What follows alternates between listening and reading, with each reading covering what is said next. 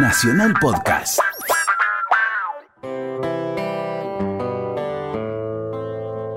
Hasta la una. Historias de nuestra historia.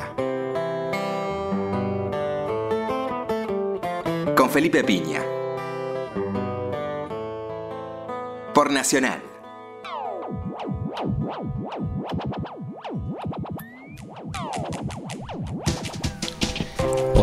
Noches, ¿cómo les va? Acá estamos nuevamente en Historia de Nuestra Historia. ¿Qué tal, Roberto? Hola Felipe, buenas noches. Bueno, hoy vamos a recibir a un querido amigo, autor de un libro junto a Jorge Bernardes. Se trata de Luciano Divito. ¿Cómo estás? Hola Felipe, hola Jorge, hola Jorge, hola Roberto, hola Martín, hola a todos.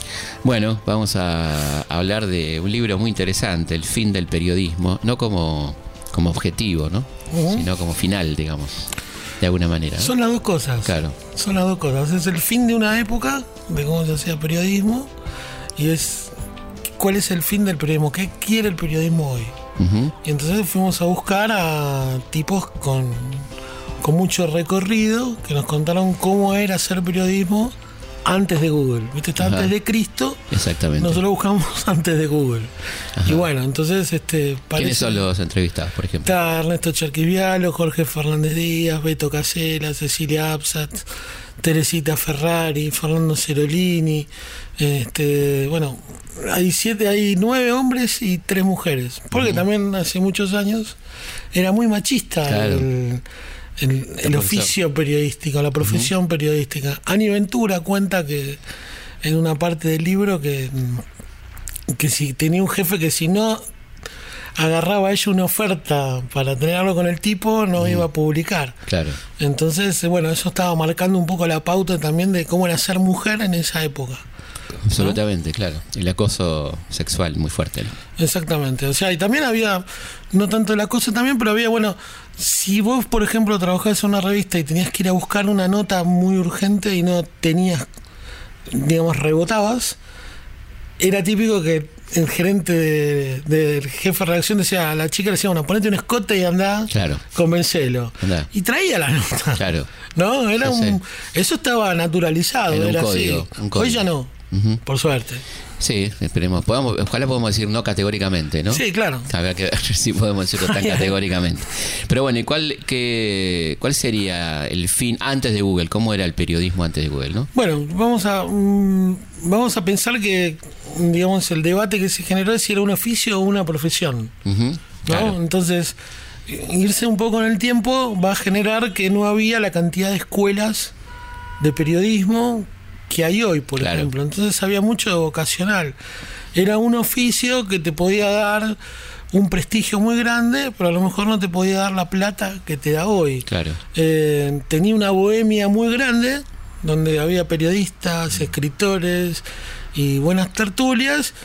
Y hoy hay otro tipo de tertulias más políticas. Se perdió la bohemia, se reemplazó la calle por la pantalla y se perdió todo el tema de la camaradería que todos los entrevistados del libro lo, lo destacan. ¿no? O sea, por ejemplo, Ulanowski contó cómo era estar en la redacción de La Opinión, por ejemplo. ¿no? Entonces te la cuenta y vos decís, es la selección. ¿Cómo era esa redacción? Y era una selección donde convivían este Berbisky, Soriano, Juan Gelman, y que a lo mejor en una cena Soriano te leía el primer capítulo de Triste Solitario y Final, por ejemplo. Hoy no lo imaginás eso. Claro. No, o sea, yo no lo veo con todo el respeto a Jorge Fernández Díaz, a lo mejor leyéndole eh, las primeras páginas, no sé, qué sé yo, a Pañi, por ejemplo, Sí. ¿no? O sea, Sí, sí. quizás os ocurre, ¿no? No, pero aparte había otra cosa que la, no podemos perder de vista y que cuesta mucho a los jóvenes de hoy, no porque sean incapaces, sino porque no, no es difícil de mencionar el factor tiempo que había en aquel tiempo. ¿no? bueno, claro. La- la- la- no la desesperación de la inmediatez. Nada era inmediato, no había tanta urgencia. ¿no? Es que los diarios a la mañana tenían un valor Claro. Que hoy ya no lo tienen. El diario de la mañana, cuando vos lo agarrás, si lo seguís comprando, viejo, es viejo. Pero fíjate que loco, en los 70 y hasta los 80 había quinta y sexta. Quinta y sexta, que te salvaba de la de lo no novedoso del día. ¿no? Y hoy serían muy útiles, si te pones a Sí. pensar, aunque sea una edición, la Sí. sexta, por ejemplo. Sería muy útil a fines de, de- de inmediatez para aquellos que, yo, que siguen viajando, que Sí. la foto de, de los tipos leyendo en el, en el subte, en el tren o donde sea. Claro. ¿no? Que hoy es teléfono, por ejemplo. Claro. los japoneses se inventaron un noticiero de tres minutos para que lo leas en el teléfono y lo veas. Sí, sí, Infonews también, eh, ¿cómo se llama? Euronews. Euronews. también, exactamente. sí. ¿Sabés quién cuenta alguna cosa como esa? Cherkis Vialo, respecto al tema del gráfico. Antes Claro. la gente esperaba para leer el comentario del partido dos días. Claro, o más. Exactamente, O sí. más. Porque era semanal la revista. No, pero ahí. además había una cantidad, por ejemplo, eh, el Vasco Legarreta, eh, fotógrafo este. Editorial Atlántida, ¿no? Que se iba a la cancha a ver, no sé, partido de fútbol y te tiraba millones de fotos, pero la secuencia del gol. O sea, todos tenemos, lo que tenemos más de 40, este, la foto de la secuencia del gol del gráfico, ¿no? Que eran 10, 12 fotos. Claro. Hoy ya no hace falta. Pero tenía un valor, ¿no? Y abajo Claro. el epígrafo, ¿no? O sea, había un trabajo. Tenía que ir el fotógrafo, tenía que ir el cronista. A lo mejor el cronista tenía que hacer el vestuario. ¿No? Hoy a lo mejor tenés un tipo en la cancha que con dos fotos del celular Claro. captó algo que los demás no. No está bien eso, porque también precariza la- el, el Sí. trabajo de una manera horrible. Claro. ¿no?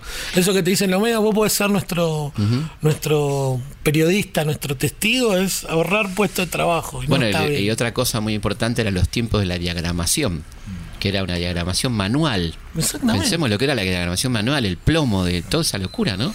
Y si te vas más atrás, un diseño, por ejemplo, como el de Diario Crítica, saber lo que había a la hora de la imprenta. O sea, Claro.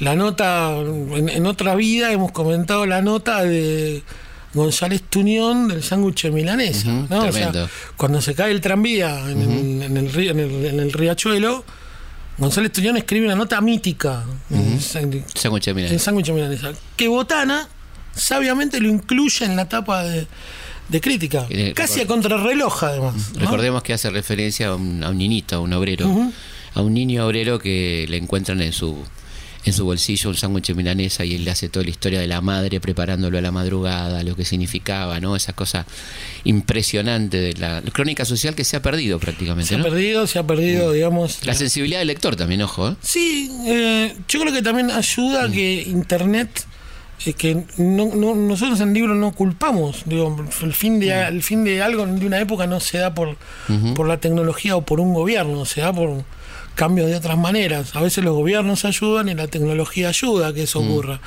Pero vos fíjate una cosa, cuando, cuando empezó esta locura de, de reemplazar este, la lectura del papel por internet, se perdió también a dónde estamos yendo a tocarlo al lector.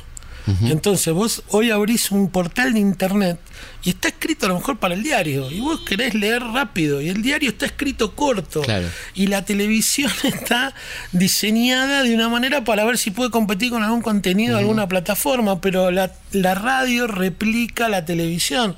Es muy complicado porque Sí. Fíjate que cualquier gerente busca lo del otro medio. El de la tele quiere clics, Claro. el de la radio quiere oyentes, pero de otra manera, que participen. Viste que ahora te dicen, bueno, tenemos un streaming muy grande. Claro. Que- que- y, y- Claro. Sí, sí, sí, sí. Sí, Entonces, toda- ahí, ahí todavía yo creo que todavía están un poco mareados en la búsqueda de eso que determina este, también la televisión con el minuto a minuto. Son muertes lentas. Claro. Entonces vos podés tener un streaming muy alto y no decir nada. Absolutamente. Sí, además este también está un poco la muerte de la televisión, ¿no? Abierta, como va empezando a morir, ¿no? De alguna manera. Nosotros cuando éramos chicos te, íbamos a tomar este, la leche con pilus. Andá a decirle a un pibe que vaya a tomar la leche con alguien en la televisión. No, que, que no elija, ¿no? Que no Claro. elija on demand lo que quiere ver, No digamos. hay horarios, no tiene horario, no tiene rutina, lo ve cuando quiere. Cuando quiere. Nosotros teníamos que esperar una semana para ver un capítulo de los invasores. De Batman, por ejemplo. Claro, de Claro. Batman. Te queda Batman colgado que lo estaban por cortar la sierra. Claro. Y te Sí. decía, nos vemos la semana que viene. Sí, tranquilo. este Canal. Y no te, no te mataba la ansiedad, digamos. Ese es el mal de esta época. La ansiedad. nivel, la ansiedad. ¿Ansiedad? La desesperación que llevó a perder primicias. O sea, fíjate que hoy ya con tanta velocidad no importa la primicia, no importa el chequeo de la primicia, no importa quién lo dice, Claro. ¿no? O sea, vamos a poner una noticia, si querés, estándar. Un crimen en la provincia de Buenos Aires. Mm. ¿Qué hacen en el diario? Buscan una foto en el Street Claro. View, reciben la nota de un- una agencia de noticias y la reescriben. Sí. Chau. O sea, Ya una noticia, listo. Absolutamente. No está bien. No, no, por supuesto, pero además este claramente la gente está viendo cada vez, sobre todo en las principales víctimas, me parece, de la de esta nueva etapa son los noticieros, ¿no es cierto? Exactamente. O sea, fíjate que los ¿Quién noticieros. ve noticieros hoy en día? digamos, no? Claro, pero además los noticieros se vieron en la necesidad casi compulsiva de incorporar contenidos que no eran de noticiero. Claro. Romance, frivolidad, frivolidad deportiva. Crimen, mucho crimen, mucho policial, ¿no? Promociones. Claro. ¿Cuándo un noticiero iba a hablar de un programa del canal? Sí. Claro. Sí, sí. Sí, sí. Sí, sí, realmente impresionante. eso, ¿no? Pero sigamos hablando de la de la época linda, digamos, del periodismo, esa época romántica de la redacción, ¿no? De toda esa ese cigarrillo y máquina de escribir, ¿no? ¿Cómo eran? Contémosle a la gente joven que no, no conoció eso, cómo era una redacción eh, antes, de- del mundo sí. digital, digamos, ¿no? Una redacción en un lugar donde se juntaba gente. Vamos a partir de ahí, que es fundamental, que hoy tampoco. O sea, digamos, una de las cosas que ocurren es que se juntan a ver pantallas. Entonces, Y además se puede trabajar desde la casa perfectamente, en esa época era imposible, ¿no? Exactamente. Mm. Esto que estamos haciendo acá, estar cuatro tipos reunidos en una redacción, eh, éramos pocos nosotros por una redacción Claro, hace sí. 40 años. Sí. Pero una redacción. Hoy día, con una pantalla y divididos por un cubo, tenemos una redacción nueva. Esas redacciones de aquellos años tenían este, una, un- una búsqueda de la perfección. Por ejemplo, vamos a pensar, yo sigo con Soriano, ¿no? Pero Sí. pensemos, por ejemplo, eh, Robledo Puch y pensemos Timerman diciéndole a Soriano, vaya y haga la mejor nota de todas. Lo libera de cualquier compromiso. Y el tipo va y escribe una pieza de colección, ¿no? O sea, de eso. Esas redacciones tenían, digamos, eh, una exigencia muy alta. Tenían tipos que venían de otra generación que marcaban, digamos, el- la huella a seguir. Digamos, más allá de, de todo, Timerman es un tipo que ha hecho Sí. cosas impresionantes, lo mismo que Botana o Héctor Ricardo García. Yo creo que también nos pasa a nivel musical, o sea, se fueron un montón de tipos que ya no están y a veces tenés que hacer ensayo y error. Esas redacciones empezaban a trabajar al mediodía, 3 de la tarde y laburaron hasta las 11 de la noche, venía el primer cierre, el segundo cierre, y atrás de eso había una maquinaria infernal de gente Claro. que se encargaba de componer la página, lo que vos decías, la diagramación, de imprimir. Plomo, el plomo Claro, primero. el plomo.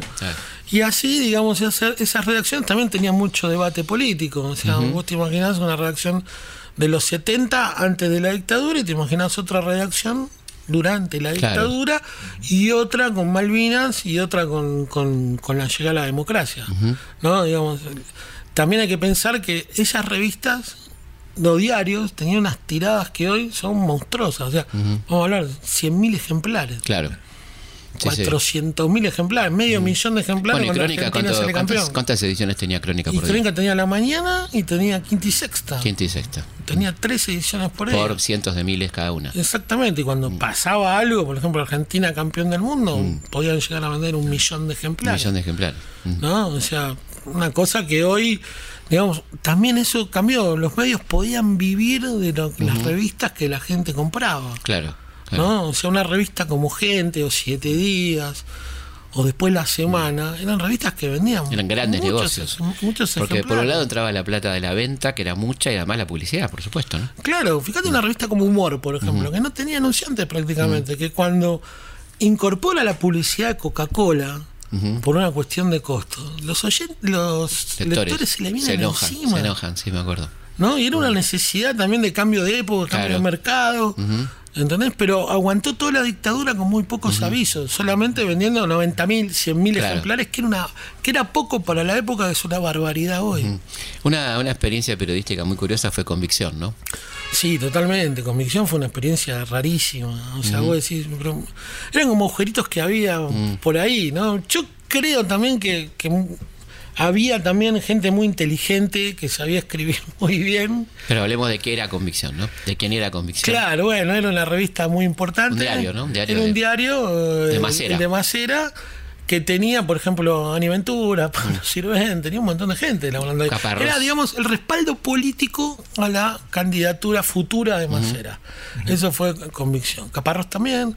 Y era un diario que a lo mejor tenía muy buenas notas. De golpe vos decías, pero ¿cómo? Y el, el suplemento cultural era impecable. Ahí estaban Caparrós y Dorio, ¿no? Estaban- Exactamente. Que después van a hacer, años después, el monitor argentino, una No, manera no, de... no se trata de inculpar eh, acá, porque No, no, era- no, eran no. formas de poder conseguir trabajo en ese momento. El libro cuenta exactamente eso, Mm. o sea, digamos... Es más, creo que hicieron bastante bien, porque era el diario que se podía leer en ese momento con todos los filtros que uno le ponía, sabiendo de quién era eh, este o Ezequiel Lezama y quién era Claro. este, Macera, ¿no es cierto? Valga la redundancia, también hay que aclarar que mucha gente, digamos, de todos los entrevistados del libro, todos siguen trabajando.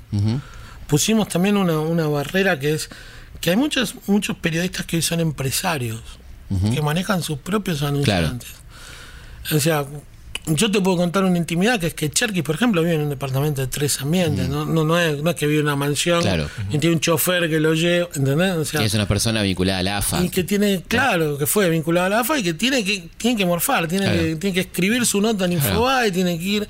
¿entendés? Tiene 76 años. Claro. También hay en esta época una especie de gerontofobia, ¿no? O sea, de que los más grandes Ya está. ya está, ¿no? Entonces, en aquella época de convicción o de otras, o sea, por ejemplo, eh, Cherky refiere a eso cuando habla del- de la dictadura en el gráfico, dice, nos dicen a nosotros Atlántida y todos los demás medios qué. Claro. Y tiene razón.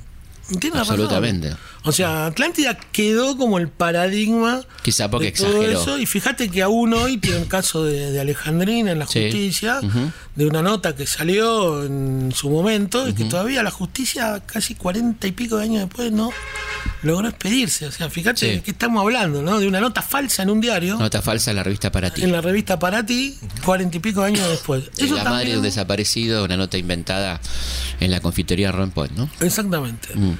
Eso, eso también es el fin del periodismo, ¿entendés? O sea, si en la Argentina vos tenés causas que duran 30, 40 años, bueno, el periodismo también tiene esas causas, ¿entendés? O sea, y, y trágicas por otra parte, ¿no? Porque esa chica lidió toda su vida, es una militante hoy este, de, de- de izquierda, y llevó el estigma toda su vida de, de esa nota. Ella Claro. era la chica rubiecita que tenía un titular en la revista para ti que decía, así abandonan a sus hijos los montoneros. Sí. ¿no? Una bestialidad, Sí, sí, claramente. ¿no? Y, y bueno, no, digo, este, época, época de oro de las grandes revistas, ¿no? Siete días, por ejemplo, una gran revista. ¿no? Siete días era como el River Boca con gente, ¿no? Pero una revista mucho más intelectual que gente. ¿no? Claro, Donde habías notas de Fellini, veías notas de. Claro, de golpe tenías un Mempo Giardinelli escribiendo, tenías este, un poco más de cultura. Abril era una editorial mucho más abierta, ¿no? Claro, tenía, via- tenía además una cosa que se abría más a la gente joven. Claro. Atlántida esperaba el fenómeno, o sea, pasaba a Dios sui generis y Claro.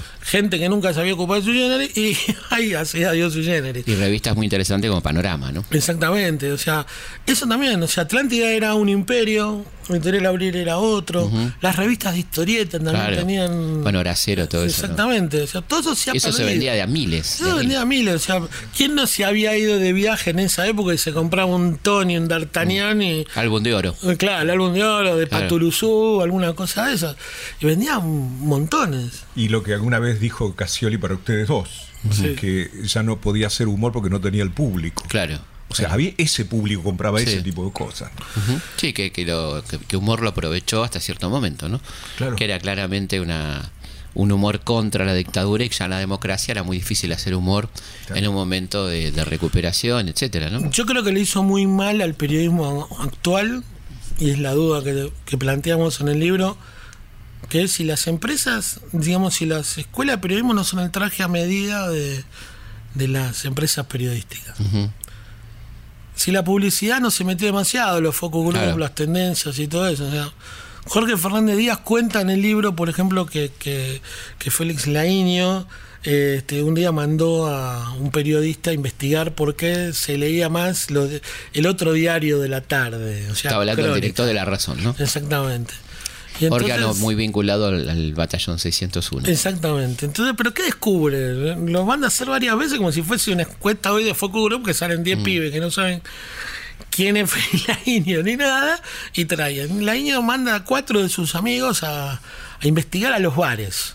¿Y qué descubre? Descubre que este, había mucha cultura sobacal del diario. Gente que iba con el diario para quedar bien. Claro. ¿Y qué era lo que más leía? Leía la nota científica.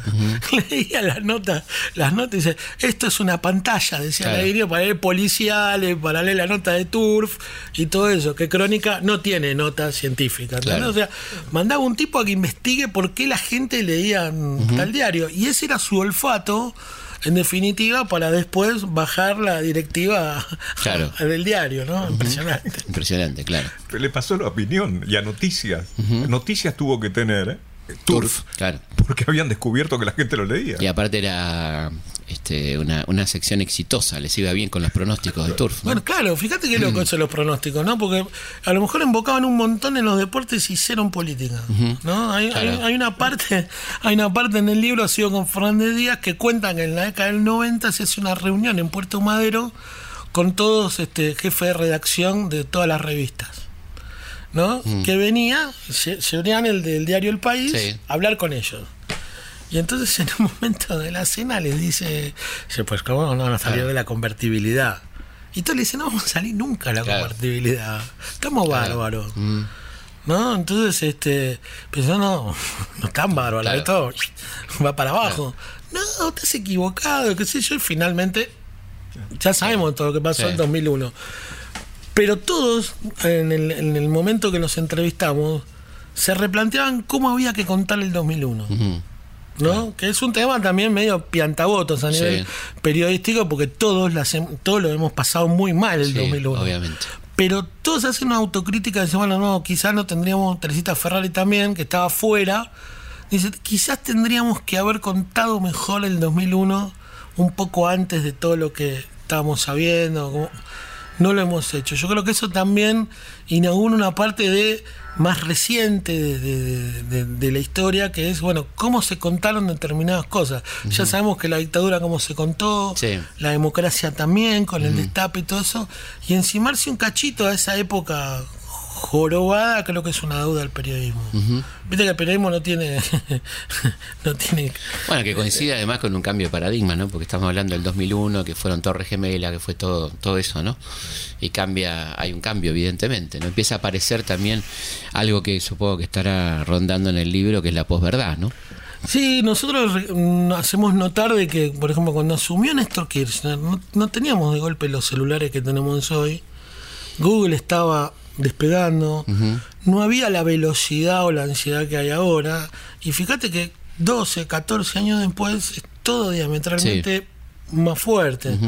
Yo creo que también existe esta cosa de las noticias que uno quiere. La noticia deseada, decía Humberto Eco, ¿no? Claro, noticia deseada que se puede ver, por ejemplo, con lo que pasó con el submarino. ¿entendés? O sea, vos escuchás en cualquier mesa de café o escuchás los medios cuando se les va un poquito la cadena, que empiezan a decir, le dio un corchazo al submarino, lo bajaron Sí. los ingleses, no, Macri Sí. no va a decir nada porque si no esto, lo otro. Y la verdad, hay que esperar en, primero encontrarlo. Absolutamente.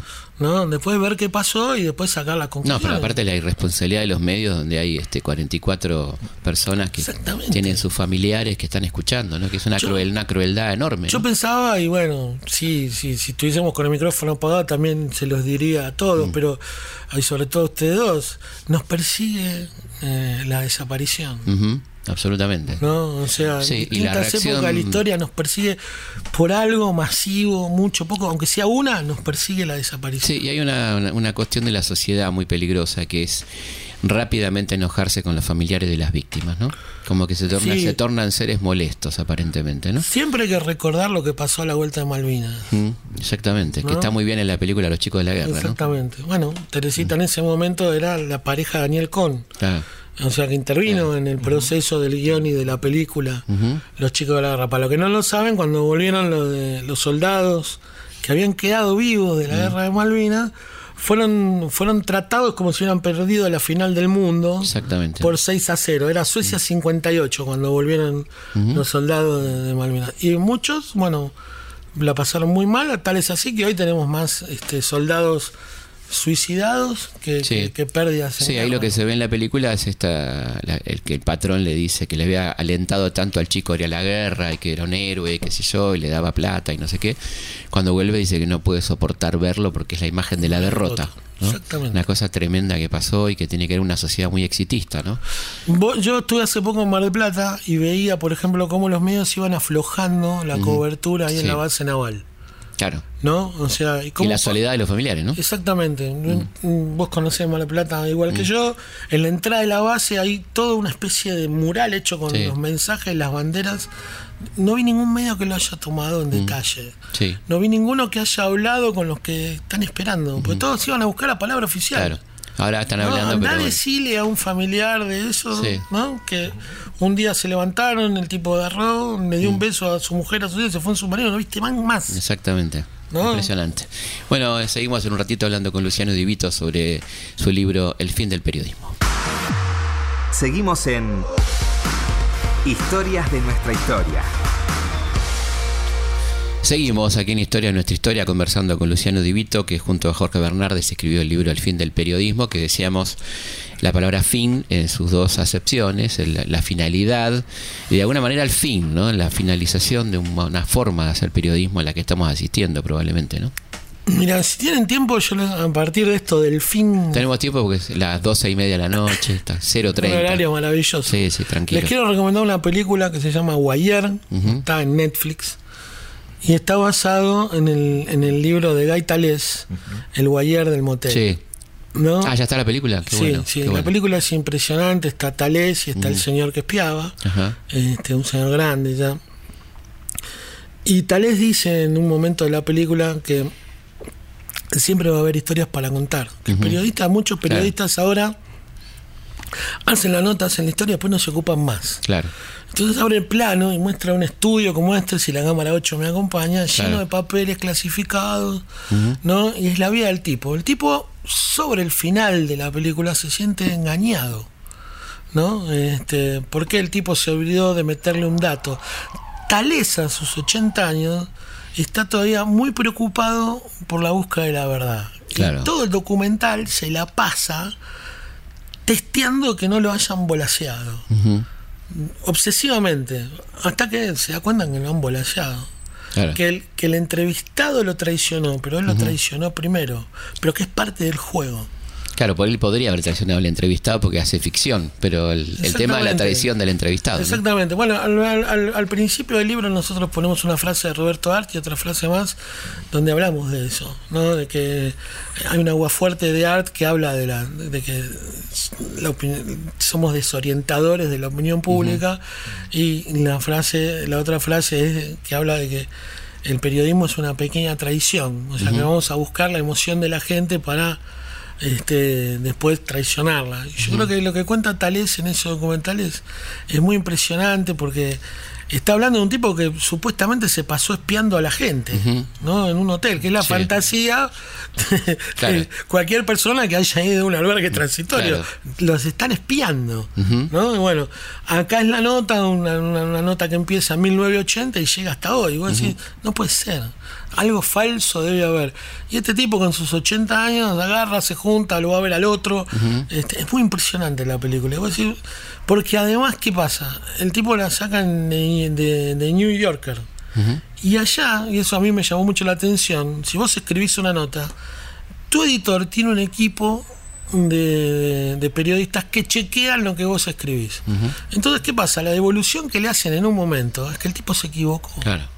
Y el otro se calienta, se vuelve claro, loco. claro. Dice, te- boicotea el libro, ¿entendés? O sea, está Claro. saliendo el libro y lo boicotea. Dice, no, ese libro no, y después se da cuenta que es una exageración Claro. y todo eso. Pero es muy impresionante porque el diario lo corrige a él. Y, entonces, y muestran los documentos, ¿entendés? Muestran y le dicen, mire, no, usted dice que acá el motel no se vendió. Sí, se vendió a este tipo. Dice, ¿cómo no me lo dijiste? Claro, lo cual empieza a poner en duda muchas más cosas, ¿no?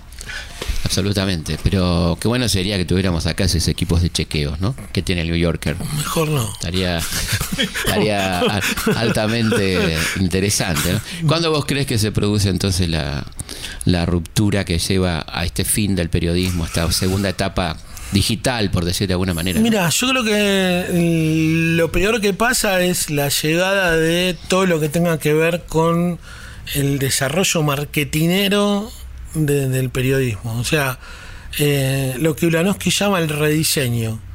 Yo estoy seguro que si agarramos un diario de hace 30, 40 30 años tiene mucho más lectura del que tiene hoy con más páginas. Claro. ¿Sí? Al mismo tamaño, la misma cantidad. Estoy seguro que tiene más, este, más lectura. Creo que ese rediseño, lo que hablamos antes de los focus groups, eh, el marketing, qué sé yo, que tenés que hablar determinada cosa, eso es muy destructivo. Eso es, eh, y sobre todo la falta de calle. Mm. Entonces, o sea, mm, este libro nació mirando un día que estábamos comiendo con, con- con Jorge y vimos en una televisión que había un presentador y atrás cinco o seis tipos mirando las pantallas. Y anunciaba noticias. Mm. Claro. ¿Entendés? O sea, no iba a la calle. ¿no? Claro. Yo he tenido reda- redacciones donde, de televisión donde nos decían, ¿qué hacen acá? Vayan Claro. a la calle. Claro. Y ahí vos sentías, ¿entendés? Mm. Yo creo que ahí la mayoría de las personas que están en los medios denominados grandes no saben ni cuánto vale el colectivo, ni cómo se viaja, este, ni se sube en un tren que vaya José León Suárez, ni Mm. ven la realidad. Me parece que se volvieron todos comentaristas, ¿entendés? O sea, y yo creo que había tipos como Walsh que, s- que, que iban, se embarraban, o qué sé yo, Sí, montones tantos, de tipos, tantos. ¿no? O sea, que, que iban y estaban. Entonces ya no, hoy vos ves que utilizan YouTube, a lo mejor mandan la cámara, no mandan al periodista. Y, ¿entendés? y en el estudio empiezan, bueno, esto es terrible, ¿cómo va a ser esto? Claro. Y empieza y hay un panelismo atroz. Panelismo. ¿Entendés? Sí. Es durísimo. Felipe Margunito, el que fue la, la caída de las Torres Gemelas, ¿me puedo enterar ahora? Sí. O sea, mostrame ahora qué es lo que está pasando, esa cosa de, Sí. de, de ansiedad y La inmediatez. Claro. Inmediatez.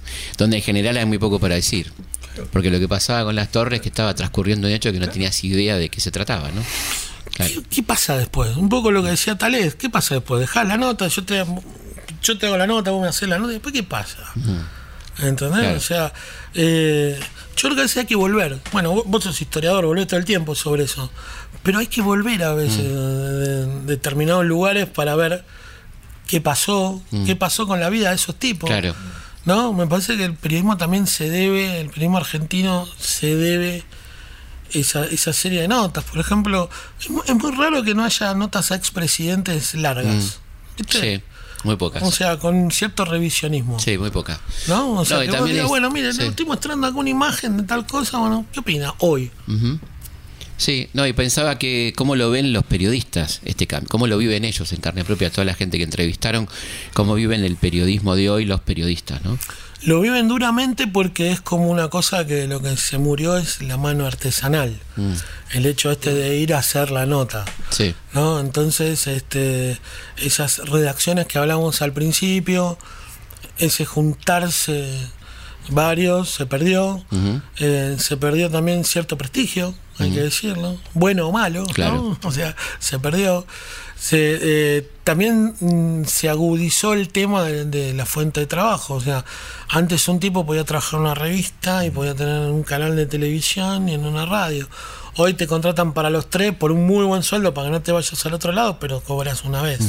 Entonces yo creo que también eso afectó mucho este, los medios en el sentido del lado de los laburantes. ¿entendés? O sea, creo que me llamó mucho la atención que no, no- todos tienen que seguir trabajando. Y me pareció una constante en la Argentina. claro. ¿Entendés? O sea, tipos que tenés arriba de 70 años tienen que seguir. ¿Por qué? O sea, vos, vos contás la vida de Carlos Zulanowski Sí. o la vida de Cherky Vialo y vos decís, pero Claro.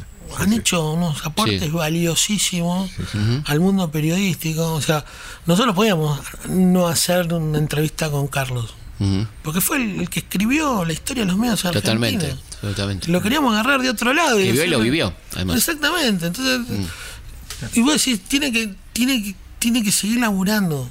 Yo no digo que, que- no, no voy a caer en la billetera de alguien, pero digo, son tipos que tendrían que haber tenido a lo mejor eh, mucho más este eh, co- cotizar eh, la empresa donde laburó cotizarlo mucho más a estos periodistas y no caer como pasa hoy en la gerontofobia. Pero hay, digamos, una, una adaptación a la nueva realidad. ¿Cómo, Sí, cómo no lo viven? ¿Cómo lo viven? Yo creo que te- no te queda otra. Creo que no te queda otra y creo que en algún momento son como esos jugadores de fútbol que cuando eran jóvenes corrían un montón y cuando ya están un poco más grandes se paran en la mitad de cancha y tienen el panorama que todos los demás no tienen. Yo creo que hoy hay muchos que juegan de 5 y tienen el panorama que otros no tienen. Vos fíjate, fíjate qué loco, ¿no? Que un tipo como Haddad contrate a Cherquisvialo y al Pingüino Serra para darle contenido a Infobae, que le digan escriban. Y vos abrís las notas de ellos y son notas a la vieja usanza. Claro. De mucho contenido, mucho dato, Bien escritas. bien escritas y con, con una producción que le lleva toda la semana y me consta que le lleva toda la semana. Yo creo que hoy hay gente que escribe así en 15 minutos, chao, listo, Sí. no chequea, no verifica nada y después es un error de impresión.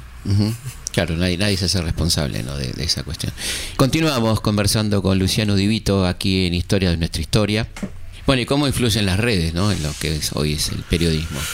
Las redes son un psiquiátrico a cielo abierto. Mm. O sea, hace un pequeño ejercicio. Decí que te gustan las frutillas. Mm. Vos que sos famoso.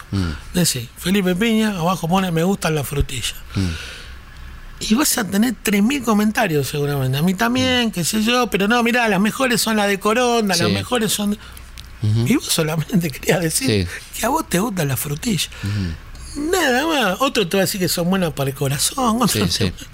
Vas a Sí, tener- sí. Expertos en frutillas de a miles. Exactamente. Por ejemplo. Yo creo que es eso. Después viene la violencia. Eh, ¿Por qué, ¿cómo te- vas a por qué no te gusta la frambuesa? Claro. Yo creo, que el primer comentario que recibiría es ¿por qué no te gusta la frambuesa? Exactamente. No tan positivo Claro. con lo que vos decís. Entonces, bueno, pero Creo por que eso. Por depende eso- de la red, ¿no? Depende, de la red, viste, Pero, Facebook es más familiar, claro, Twitter es más asesino y, Claro, y Twitter probablemente la, la, la primera cosa sería ¿y la frambuesa? Y la frambuesa no Claro, pusiste ninguna claro, foto no, en men- no mencionaste la grosella. Claro. ¿no? Porque eso es un poco la red de lo que falta. Yo- no se dijo, no se mencionó, no estuvo, no, ¿no? Yo creo que es la peluquería gigantesca de la vida, ¿entendés? Mm. O sea, vas y es, eh, es como cuando hablabas cuando eras chico con un tipo en el bondi Mm. que leías de ojito y te decía, qué mal esto, y el tipo decía, qué barbaridad, y usted no sabe. Yo creo que es eso. Claro, el, Pero problema, el problema es cuánta gente se informa a través de Twitter. ¿no? Claro, bueno, ¿y cuánta gente cree eso? Y lo que no sabe la gente de, de Facebook. Por ejemplo, Google es, eh, no re- Google reparte la plata Mm. que entra cada vez que vos haces un clic. Sí, No, Facebook no, por claro. ejemplo. No. ¿Entendés? Y además usa tu información. Sí, completamente. ¿Entendés? Que es el gran capital del siglo XXI, ¿no? Exactamente. Entonces, Mm. vos pones ahí tu foto familiar, tu foto de tal cosa, ta, ta, ta, ta, ta, pero bueno, todo eso de Facebook. Y te llega a Gmail este viaje a San Martín de los Andes eh, inmediatamente, ¿no? Inmediatamente. Vos hoy en tu WhatsApp pones aire acondicionado. Le comentás a Roberto, estoy buscando un aire acondicionado ecológico. ¿Te vas a sentar en tu computadora? Sí, y vas a, vas a empezar el bombardeo de. Exactamente. de- y vos decís, ¿cómo sabes? Bueno, sacás un pasaje y ya tenés este, 500 hoteles que te dicen dónde tenés que ir y todo eso, ¿no? Exactamente, o sea, el algoritmo es tremendo para Mm. todo, porque fíjate que se van a tomar decisiones con eso. Entonces la gente está hablando del aire acondicionado, listo. Claro. Sí, sí. Pues, Paren, en realidad están hablando del Pero, calor. Hablamos del fin. ¿Y cuál es el futuro del periodismo? ¿Cómo sigue de acá para adelante? Bueno, yo creo que, mm, digamos, este va. mm, historia vamos a tener más todavía. Mm. Vamos a tener muchas más historias para contar: historias de sobrevivientes, historias de, de rengos, historias de lo que vos quieras. ¿No? O sea, estaba leyendo antes de venir en un libro que se llama Voltios, que es un libro que, que lo editó Leila Guerreiro sobre la crisis energética, ¿no? Entonces, mm, contaba que, que eh, son un libro que tiene 16 este, eh, investigaciones, 16 periodistas de diferentes índoles, de diferentes... Este, ¿Y el tema cuál es? el, ¿Por qué se cortó la luz? Ah, bien. ¿no? Y, y al comienzo Leila pone que, que los periodistas estamos acostumbrados a escribir de los quebrados, de la mala vida, de los tipos de avería, Sí. de los futbolistas fracasados, todo eso. Que esto parte de algo mucho más antipático, que es por qué se corta la luz y cuáles son sus causas y sus consecuencias. Yo creo que historia vamos a tener a patadas, más, más. ¿Por qué? Porque creo que las economías mundiales están dejando mucha gente afuera Sí. y que eso vamos a tener que empezar a contarlo de otra manera digamos, no va a alcanzar con ver cómo viven los ricos. Vamos a tener que empezar a contar cómo viven los que no son ricos porque son mucho más. ¿Pero hay un público para eso? Porque Y yo esos creo que son sí. esas mismas víctimas. Son, Yo creo que también te va a salvar en cierta parte el conocimiento. No te sirve, está probado que no te sirve no saber mucho. Mm. Poder fingir demencia, estar contento Sí. todo el tiempo, pero en realidad no te conviene. Yo creo que en un momento metes algo, algo te va a interesar y vas a meter la nariz en esto y vas a ver que vas a empezar a buscar la información donde es. En un momento desconfías en todo, desconfías en la vida, desconfías de tu trabajo, de todo. Y ahí es donde empezás a buscar la, la verdadera O sea que historia. se vendría un periodismo de la desconfianza, digamos. Yo creo que sí. Porque ahí toda la gente, eh, vos, vos, vos escribís por esto, pues estás pago. Ujú. Y bueno, vos Bueno, evidentemente, además hay una crisis tremenda de la, de la- del periodismo oficial, ¿no? Digamos, oficial o, o paraoficial, que le pasó al gobierno anterior, que le pasa a este gobierno en un punto también, la- el descreimiento de, la, de los medios vinculados directamente al gobierno, ¿no? Mira, desde el 2015 hasta ahora hay 3.500 puestos periodísticos menos. Sí. ¿no? Es un dato Sí. duro, muy fuerte. Y también hay una cosa que habría que planear de nuevo a discutir y no ahora, que es la ley de medios. Mm. Como el gobierno anterior, por ejemplo, que sí atravesó 12 años, Mm. la ley de medios no contemplaba Internet. Por ejemplo, entre otras cosas, ¿no? entre, entre otras cosas. Y Mm. cómo ibas a monetizar medios que iban a depender del Estado. Entonces, en una época que el debate ahora es ese, cómo Claro. monetizás, este, Sí, la sustentabilidad que es la clave para un medio, porque a todo no se puede vivir románticamente de un medio. ¿no? Exactamente. Entonces creo que se juntan por un lado el tema de los cambios económicos terribles y por otro lado el cambio tecnológico. Uno funciona como excusa para el otro, ¿no? Y los dos juntos es muy jodido. Claro. Sí, estamos viviendo eso, ¿no? Ese, ese momento tan particular de los medios, por lo menos en Argentina, creo que a nivel mundial hay una Es a crisis, nivel ¿no? mundial, o sea, Sí. esto que está pasando acá está pasando también en Estados Unidos, que cierran productoras, o sea, digamos, la los medios, mm, digamos, para que se entienda acá en Argentina, tienen que salir hacia plataformas. Si vos no salís hacia una plataforma, tu trabajo va a ser el mismo, pero vas a salir a, a lo mejor cambia la duración, pero tenés que salir hacia una plataforma. No va a tener sentido este, esta cosa de llegamos a todo el país, pues ya está probado que llegamos a todos lados. ¿Entendés? Mientras haya wifi. Sí, por supuesto. ¿Entendés? Sí. O sea, que es otro punto. No, otro punto central, ¿no? Exacto. Pero digo, eh, mm, es curioso que teniendo la posibilidad de hacer muchas más plataformas haya menos laburo. Claro. ¿No? O sea, pongamos los ejemplos de las televisiones públicas italianas, que siempre, viste, cuando suena, nosotros queremos hacer producto de calidad, miran la BBC. Sí. No, la BBC tiene siete plataformas. La RAI tiene ocho. Y que Televisión Española tiene no sé cuántas también, ¿no? Claro, ¿entendés? O sea, y acá recién ahora eh, está por disparar una plataforma a la, la televisión estatal. Y lo que decía Felipe, ¿no? Del descreimiento. Ustedes le hacen una nota a Oli- a Oliva. Y Oliva dice, yo soy un francotirador, más allá de los medios grandes. Fíjate, lo de Rubén es muy grosso. Contemos quién es Oliva, ¿no? Rubén Oliva es eh, un periodista rosarino que eh, vive hace mucho tiempo en Milán, es hijo del recordado doctor Oliva, que además de ser médico en la selección en el 78, en el 82, trabajó la ley de Nativia, por ejemplo, Sí. en el armado de esa ley. La ley de Ilia. Exactamente, un tipo de una formación Ley de medicamentos, ex- recuerdo. exquisita. Este, y Rubén salió periodista y es un tipo que hizo una película que le hizo tambalear a Berlusconi, donde contaba el fraude del voto electrónico.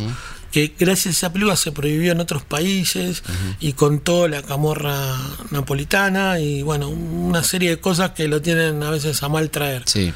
Cuando viene acá, bueno, se sorprende de cómo están las cosas acá y entre otras cosas de, de- de la situación de la Argentina en sí. Entonces en un momento él dice que la gente no quiere saber la verdad, es el título del reportaje de él, que la gente no quiere saber la verdad, que teme por saber con qué se va a encontrar y yo creo que eso es el, el- creo que ese es el punto clave la gente no quiere saber qué hay detrás de, de todo esto entonces transforma el periodismo en un entretenimiento Claro, que entretiene relativamente, ¿no? También, porque hasta qué punto entretiene, ¿no? Digamos. eh. viste cuando te dicen vamos a cambiar de tema y Sí. dicen, bueno vamos a ver el osito panda YouTube Sí, cada vez más los noticieros, que cada vez la gente, yo confieso que veo cada vez menos noticiero y creo que le pasa a mucha gente que nos está escuchando, ¿no?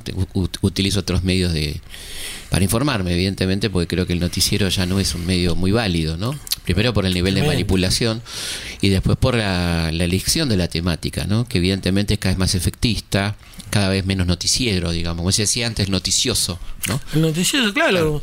Eh, noticiero, el noticiero noticioso de antes, a lo mejor a vos te enteraba de algo. Todo lo que va a salir en el noticiero que va a salir dentro de un rato, en el resumen de la noche, de la medianoche, ya lo viste en internet. Es viejo. Sí. Ya lo viste en internet además, lo viste en el teléfono, lo viste. Sí. Como mucho habrá una nota o dos que es producción de ellos, que a lo mejor te hace una diferencia. Claro. ¿No? De ahí la instalación de algo que no existía en la tele, que son las alertas. Exactamente. Las alertas que tienen que ver con, con, la, con las redes, ¿no? Digamos, este, la Cuando tele- éramos chicos era un fijador el alerta. Ah, La alerta era un fijador nada más. Alerta de Gillette. Exactamente. Digo, ahora la alerta es parte de todos los noticieros, de todos los cables de noticias. Es el parpadeo, elemento. ¿viste? Claro. Uh, uh, uh, guarda. Sí. Pero la gente ya creo que está curada de espanto. Que la alerta es: este, se tapó el baño en Casa Rosada. Sí, sí, la alerta, la alerta No es no, muy relativa, ¿no? La, la cosa, pero creo que tiene que ver con la con intentar emular la inmediatez de las redes, ¿no? sí. Claramente. Yo creo que, mm, mm, pensemos esto, en los 90 te acordás que salió un montón de canales de Sí. noticias. Llegó a haber más canales de noticias que de aire. ¿Cuántos quedan hoy? Claro. Sí, sí, mínimos. ¿No? Y tuvieron que apelar a programas, a, a hacer nichos específicos, programas de auto, de moda. Sí, sí. El que no puede ponen los pastores. Es que es insostenible un canal de 24 horas de noticias, absolutamente insostenible. ¿Quién lo tolera? Es que yo creo que, digamos, también hay una cosa que, que la gente tampoco lo sabe, que es cuando se empiezan a discutir cómo se financian los medios. En las empresas, viste que la- muchas empresas privadas te dicen, ¿y por qué nosotros tenemos que pagar esto o lo otro? Pero también están. Hay mucha pauta privada en los canales. Eh, en los canales privados hay mucha pauta del Estado. Mm, ¿no? Y, se- y sin la pauta del Estado no viven, Mm. porque no juntan ni la cantidad de publicidad, no juntan este, la cantidad de ventas de Y la otra cosa. continuidad, ¿no? Que brinda también la pauta estatal. Yo creo que hay, hay que hacer un sinceramiento también de eso. ¿Entendés? Porque muchos medios, y pasó en casos puntuales de uno o dos diarios, y con muchos trabajadores en la calle, que recibían pauta oficial. Les agarraron la pauta, ¿no? Y Sí.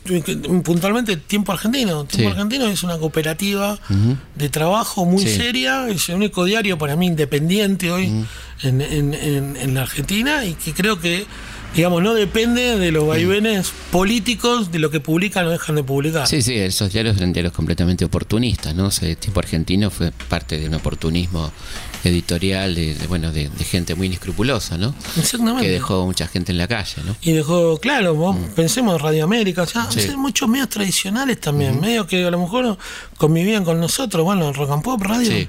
radio que pero Sí. ¿cómo, cómo, puede ser? Como estamos hoy, ¿no? En Claro. ese- En, ese punto, absolutamente. Bueno, pero creo que es interesante, ¿no? El esto de pensar en el fin del periodismo, porque creo que también está esta cuestión que la gente ya no le cree al periodista, ¿no? Exactamente, yo creo que no le creo al periodista. Mm. Creo que Sí. la demanda del periodista medio es que que, es- haga periodismo. Claro. No, no que haga Que otra baje cosa. línea. Mm. Exactamente, y creo que falta eso. Creo que, que Vos dijiste al principio algo muy interesante, ¿no? Que, que ya no son periodistas, sino que son comentaristas. pues claro, hay muchos Entonces, comentaristas. eh, Una cosa es el comentarista deportivo que tiene una rigurosidad relativa, De- pero está en el lugar del hecho. Sí, pero aparte relativo, que yo, es algo completamente opinable. Claro. La gente se banca que digan esto y lo otro, pero ya cuando estás hablando de la realidad política, económica, etcétera, un comentarista es- tiene otro carácter, ¿no? Exactamente, además fíjate que un día te hablan de un tema político y al día siguiente a lo mejor te hablan de un tema frívolo. Mm. Sí. Yo creo que ahí es donde, porque además, ¿por qué es grave? ¿Por qué lo señalamos? Porque el capital del periodista es su Mm. Sí, credibilidad. era, era. Yo creo que sigue siendo lo que publica, digamos, si querés Mm. Sí. caigamos en Tomás Eloy Martínez, es capital del, del periodista de su credibilidad y lo Mm. que publica. Yo creo que mucha gente, si vos le mostrás un tape de hace un año o dos, y a lo mejor empiezan a callarse la boca. Sí, bueno, el tema de quién recita un archivo también, ¿no? Que es algo muy Sí, interesante. sí, sí, sabemos que la coherencia es difícil, pero no es imposible. No, sí, sí, además creo que, que el tema el tema central es El impulso. qué significa qué significa el periodismo, ¿no? ¿Qué es el periodista también? Que es una cosa interesante. ¿no? Ser periodista para mí es tomar una, una distancia relativa de- del hecho o suceso, como nos enseñaron en la facultad, y tratar de buscar quiénes son los protagonistas del, del asunto y mm, tratar de dar un punto diferente de vista a lo que pueda dar cualquier otro medio que esté al lado tuyo. Sí, lo peor que puede pasar es que uno sienta que el periodista no es muy distinto de uno. Exacto. Que, su, que que su capacidad de análisis no difiere no demasiado. difiere, claro. Y me parece que mm, hay que empezar, o sea, yo veo todo muy uniforme hoy. Mm. ¿no? O sea, todos los medios gráficos los veo muy uniformes, la radio la escucho muy uniforme. Sí. Me parece que falta, o sea, vos decís esto y ah, ustedes quieren provocación. No, No, no, queremos periodismo. más ingenio. Queremos periodismo. Y hay recursos. Periodismo quiere decir este, gente seria, qué sé yo. Decir, de uno Hugo Conadamón, que es una persona seria, a un Horacio Berbisky, que es una persona seria. Estamos hablando de dos personas antitéticas ideológicamente, ¿no? Pero que toman su profesión con seriedad, digamos, ¿no? Y que, fíjate, tienen un cuidado del lenguaje. Y la fuente. Muy importante, exactamente. Y de la las fuentes. Fundamental. ¿Cuántos periodistas hoy vos ves en la televisión o en la radio? Acá me dicen. Claro. Acá me dicen Eso que es esto que te dice no ¿Quién es. es el ¿Qué- que dice? ¿Qué te está diciendo? ¿Quién es el que Ah, dice? no puedo decirle, es un funcionario ¿a de me alto nivel. ¿Quién? Me están diciendo y siempre hacen una pausa, ¿no? Y después te dicen, Me claro. están diciendo. Para a ver, que vos- espera, espera. Te mete en misterio. Sí, Espera, sí, espera, sí. espera, espera. Sí, sí, claro, que ese ya está medio trillado, pero que Sí. a él le parece que funciona, ¿no? Claro, dice, Eso. ¿y quién es la fuente? que me dicen es como diciendo a mí solamente me lo están A diciendo. vos no. No, y a nadie más, a, a ningún otro periodista, comunicador, me lo dicen a mí y yo te lo voy a contar, ¿no? Es una cosa, un, ar- un artilugio bastante berreta, por cierto, pero muy usado, ¿no? Por eso no le cree la gente. Claro. Porque el dato, al dato accede todo el mundo. Sí, pero aparte si vos te dicen a mí, me- acá me dicen, ¿quién? ¿Cuál es la fuente? ¿no? O sea, también hay, hay una pérdida de respeto por la fuente que está ratificada por la cuestión de las redes. Es decir, ya la fuente no importa. Entonces, lo importante es decirlo primero, replicarlo primero sin saber qué estás replicando, porque esa es otra cosa tremenda, el retweet, ¿no? El retweet, estás, eh, lo ves en algunos programas, o sea, a ver, fíjate que hay una cosa muy interesante en la radio. La radio resiste el cambio de tecnología. Sí. De alguna manera lo democratiza, porque Sí. digamos, vos te juntás, armás la radio, qué sé yo, a lo mejor no tenés el poderío económico que puede tener una radio bancada por, Por un un multimedio. multimedio, sí. Pero sí podés llegar a la misma cantidad de gente, podés multiplicarla, escucharla hasta en Alaska, lo que vos quieras. Eso democratiza. Sí. Ahora bien, a lo mejor no lo puedes monetizar. Claro. Pero el capital que vos vas a exponer ahí en el, en el aire de la radio va a ser tu ganancia para que después puedas buscar anunciantes o no y la gente te crea o no te crea. Y además los nuevos formatos, los podcasts, lo que queda, bueno, todas cosas que están buenas también, ¿no? El otro sobreviviente que decirlo es el libro. Claro, el libro, exactamente. Fíjate, en Argentina el ebook no entró No, todavía. no, sigue, sigue ¿no? resistiendo el papel. O sea, la verdad que sí, exactamente. Entonces, tenemos esas vueltas tecnológicas. Estamos todo el día con el celular y de golpe, tac. No, pero el libro lo quiero leer papel. Sería, sí. ¿no? Sería un poco Y así. sí. Bueno, muchísimas gracias, Luciano, este querido amigo. Y extrañamos a Jorge que no pudo venir, pero le mandamos un saludo y muchísima suerte con el libro. Este, el fin del periodismo de Luciano Divito y Jorge Bernardo. Nosotros lo volvemos a encontrar, como siempre, el próximo viernes a la noche, madrugada del sábado, aquí en Historia de nuestra historia. Hoy dice el periódico que ha muerto una mujer que conocí, que ha caído en su campo el Atlético que ha amanecido nevando en París. Que han hallado una bolsa de coca, que a Piscis y Acuario les toca el vinagre y la hiel. Que aprobó el Parlamento Europeo una ley a favor de abolir el deseo. Que falló la vacuna anticida, un golpe de Estado ha triunfado en la luna y movidas así. Pero nada decía el diario de hoy de esta sucia pasión, de este lunes marrón, del obsceno sabor a cubata de ron de tu piel, del olor a colonia barata del amanecer, este cuarto sin medias ni besos, de este frío de agosto en los huesos, como un bisturí. Hoy amor, como siempre.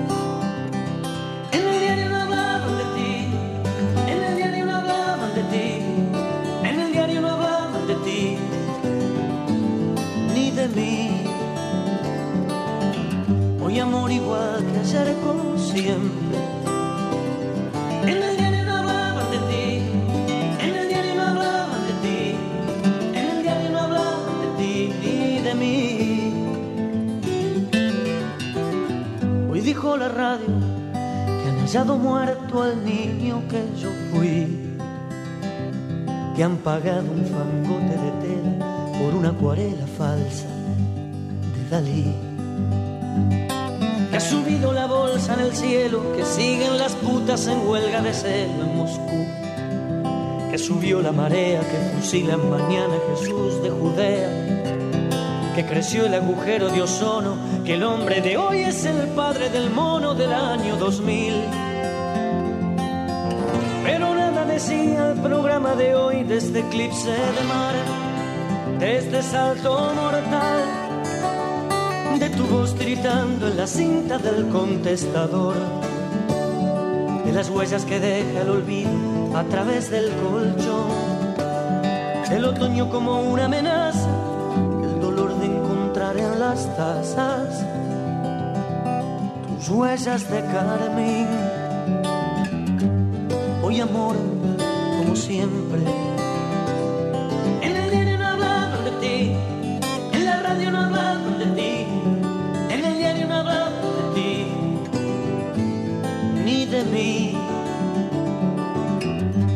Amor igual que ayer como